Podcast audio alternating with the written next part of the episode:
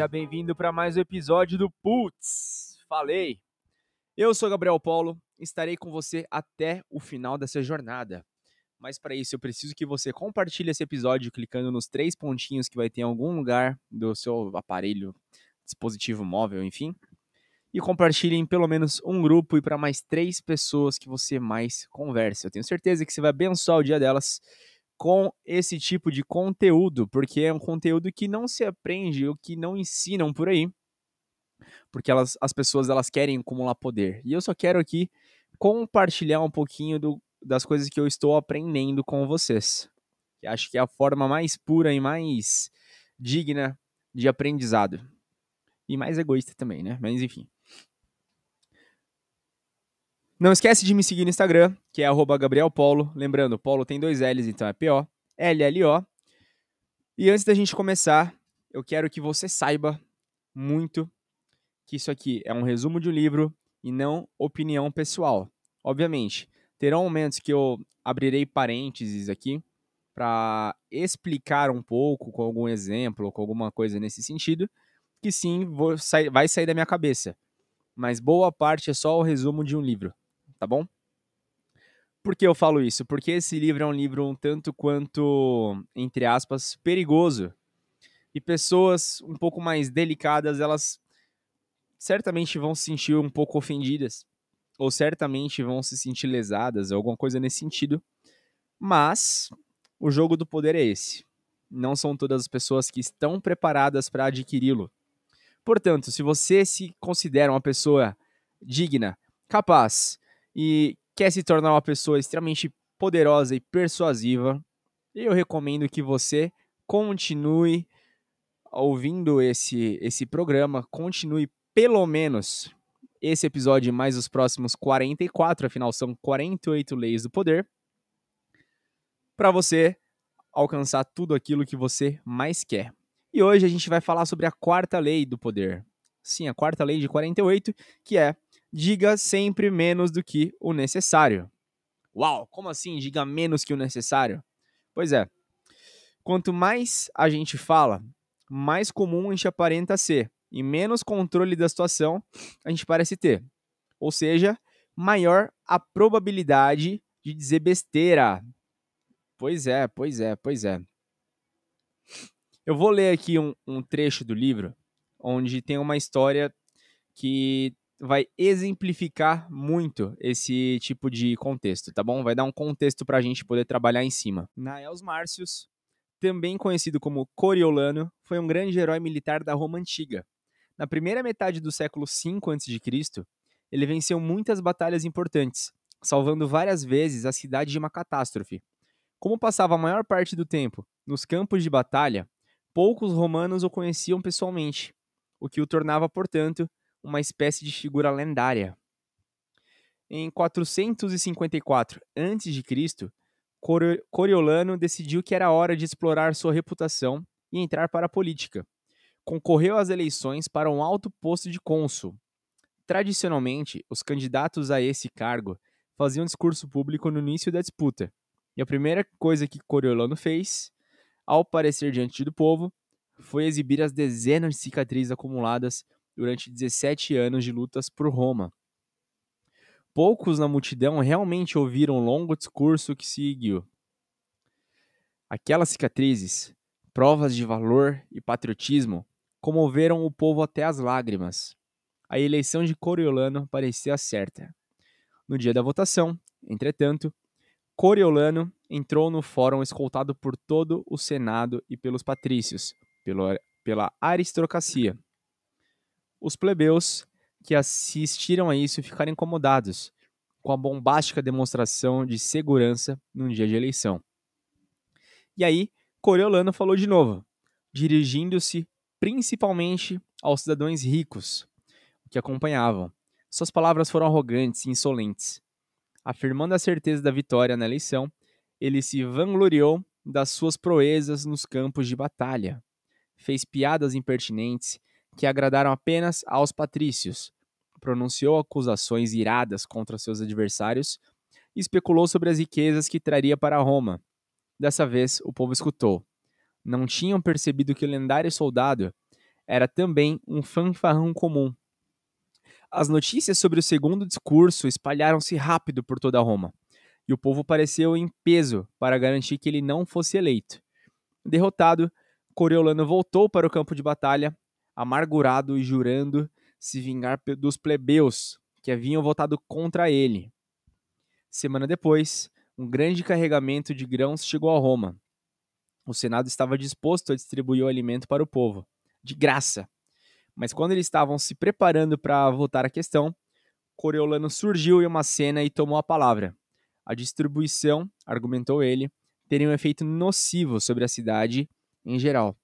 Vários senadores pareceram se convencer disso, e a proposta da distribuição foi posta em dúvida. Coriolano não parou por aí seguiu condenando o próprio conceito de democracia. Defendeu a ideia de se livrar dos representantes do povo, os tribunos, e entregar o governo da cidade aos patrícios. Quando as palavras do último discurso de Coriolano chegaram aos ouvidos do povo, a sua ira não teve limites. Os tribunos foram enviados ao Senado para exigir que o Coriolano se apresentasse diante deles. Coriolano recusou Rebeliões estouraram por todas as cidades. O Senado, temendo a ira do povo, finalmente votou a favor da distribuição dos grãos. O, os tribunos se tranquilizaram, mas o povo continuou exigindo que Coriolano falasse com eles e pedisse desculpas. Se ele se arrependesse e concordasse em guardar para si mesmo as suas opiniões, teria permissão para voltar ao campo de batalha. Coriolano se apresentou mais uma vez diante do povo que escutou em extasiado silêncio. Ele começou devagar, suave, mas conforme o discurso prosseguia, foi ficando cada vez mais grosseiro. Novamente lá ele estava, insultando com veemência. Seu tom era arrogante, suas expressões desdenhosas. Quanto mais ele falava, mais o povo se zangava. E finalmente, gritaram tanto que ele teve de se calar os tribunos conferenciaram, condenaram Coriolano à morte e ordenaram que os magistrados o levassem imediatamente ao alto da rocha, da rocha Tarpeia e o jogassem lá de cima. A multidão encantada apoiou a decisão. Os patrícios, entretanto, conseguiram intervir e a sua sentença foi transformada em degredo perpétuo. Quando o povo soube que o grande herói militar de Roma nunca mais voltaria à cidade, saiu comemorando pelas ruas. Na verdade, ninguém jamais viu comemoração semelhante, nem mesmo depois da derrota de inimigo estrangeiro. Ai, ai, ai. O que, que a gente pode concluir?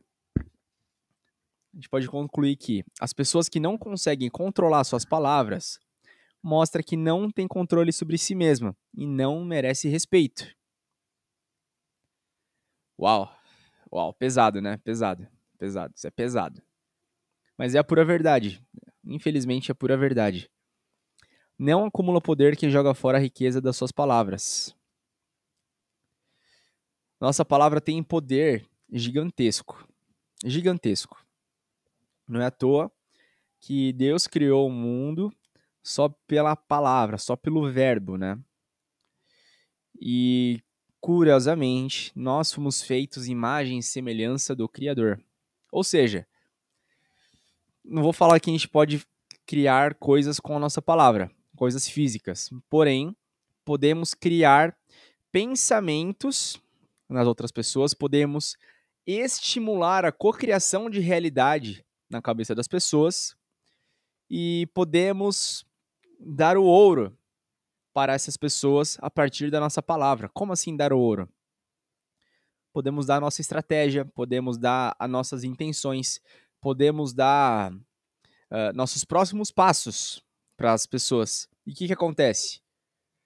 Dependendo do que, do que for dito, a pessoa ela pode jogar contra a gente, o que a gente disse, ou a pessoa ela pode simplesmente se blindar, formar ali uma, um tipo de defesa contra aquilo que a gente disse, evitando assim a, a, a nossa intenção. Lembra do, do último episódio? Foi justamente sobre isso. Ocultar as intenções. Como que oculta as intenções? Além de, claro, criar um blefe, criar um outro contexto, dizendo menos que o necessário. Quanto mais a gente fala, hum, mais fácil é da gente realmente mostrar nossas intenções. Mais fácil é de mostrar nossas intenções. Tem um outro, um outro pedaço aqui que eu quero ler, uma, é uma passagenzinha pequena, e aí depois eu continuo as conclusões aqui, tá? Sem sorte, o roteirista de cinema Michael Arlen foi para Nova York em 1944 para afogar suas tristezas. Ele foi visitar o famoso restaurante 21. No saguão, ele cruzou com Sam Goldwyn, que lhe deu o conselho tanto quanto pouco prático de comprar cavalos de corrida no bar. Cavalos de corrida, desculpem. No bar, Arlen encontrou Louis Mayer, velho conhecido que lhe perguntou sobre seus planos para o futuro. Aí ele respondeu, entre aspas, acabei de falar com Sam Goldwyn, fecha aspas, começou Arlen. Aí o, o Luiz perguntou, quanto ele ofereceu? Interrompeu Mayer. Não o bastante, respondeu ele evasivo. Aceitaria 15 mil para trabalhar 30 semanas? perguntou Mayer. Não houve hesitação desta vez. Sim, disse Arlen. Ou seja, ou seja, ou seja, se o se o Arlen tivesse dito que ele foi falar sobre cavalo de corrida, não teria gerado uma contratação. Que na, no meio ali do, do século XX, 15 mil dólares era uma puta grana. Vamos concordar. Era uma baita grana. Ou seja, o poder, ele nada mais é do que um jogo de aparências. E quando você diz menos do que o necessário, inevitavelmente parecerá maior e mais poderoso do que você realmente é. Quanto menos falar, mais invulnerável será. Ou seja, mais blindado você vai se tornar. É doideira isso, né? Contar o caos da corda na sentença da morte é um, um suicídio, praticamente. É um suicídio, praticamente. Que nem o Coriolano. Ele sabia que a galera tava, tava pé da vida com ele por conta do que eles estavam falando. Mas ele não hesitou, ele continuou falando a mesma coisa. E o que aconteceu? ele mesmo puxou a própria corda dele, cortou a própria corda dele. Não tem outro jeito. E as palavras depois ditas não podem ser tomadas de volta. Então a gente tem que tomar muita atenção naquilo que a gente fala.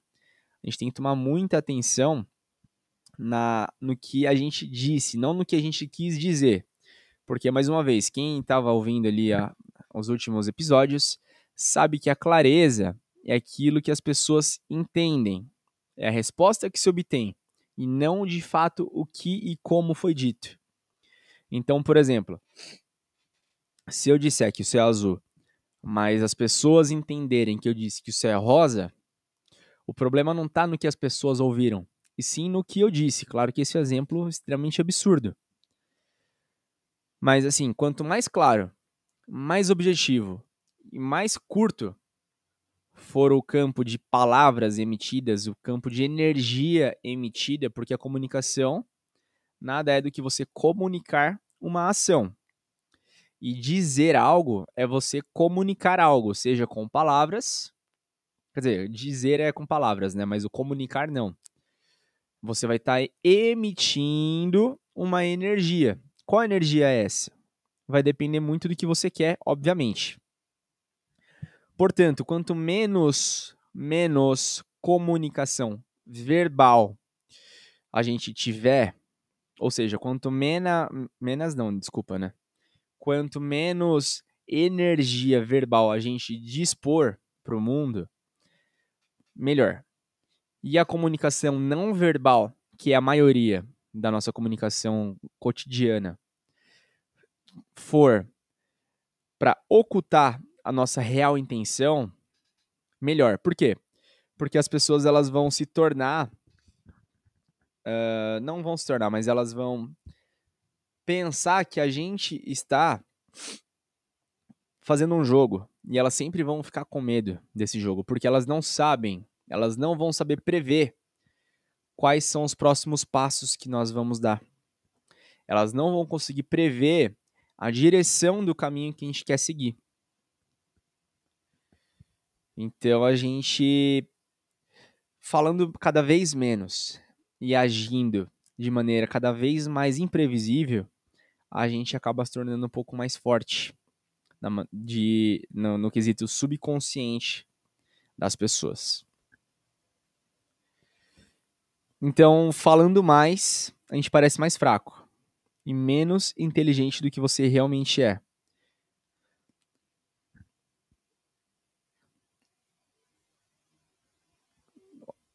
Gente, que doideira. Desculpa esse silêncio, mas acabei de ter um insight aqui. Por isso que a galera sempre fala daquele ditado, né? O sábio é aquele que deixa o tolo falar. É o cara que emite menos verbo, né? O cara que emite menos opinião. O tolo é aquele cara que fala pra caramba e não para de falar um minuto.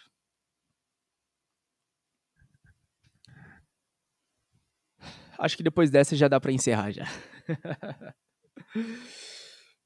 Falando mais é parecer mais fraco e menos inteligente do que a gente realmente é. Então vamos falar somente o necessário e às vezes até menos que o necessário, porque isso vai salvar nossas estratégias por trás da behind the scene ali, atrás das cenas, né, atrás da câmera.